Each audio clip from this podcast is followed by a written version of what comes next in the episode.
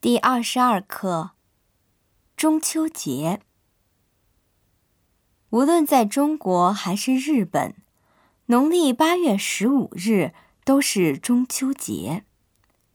赏明月，度中秋，这在两国是一样的。今年中秋阳历的九月十九日，大家都赏月了吗？在日本。传说月亮上有兔子在捣年糕，而中国的传说里，兔子是在捣草药，而且是和一位美丽的仙女嫦娥生活在一起哟。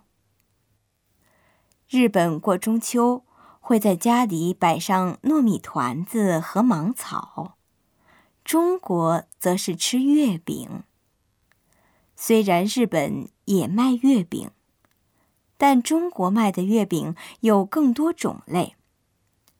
中秋夜，一家人在一起吃着月饼，享受片刻的团聚。